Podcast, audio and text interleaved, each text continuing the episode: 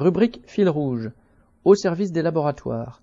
La nouvelle ministre de la Santé, Agnès Firmin Le Baudot, est visée par une enquête pour avoir accepté 20 000 euros de cadeaux de l'entreprise Urgo sous forme de montres de luxe, bouteilles de champagne, smartphones et autres en échange du placement des produits de ce laboratoire dans sa pharmacie.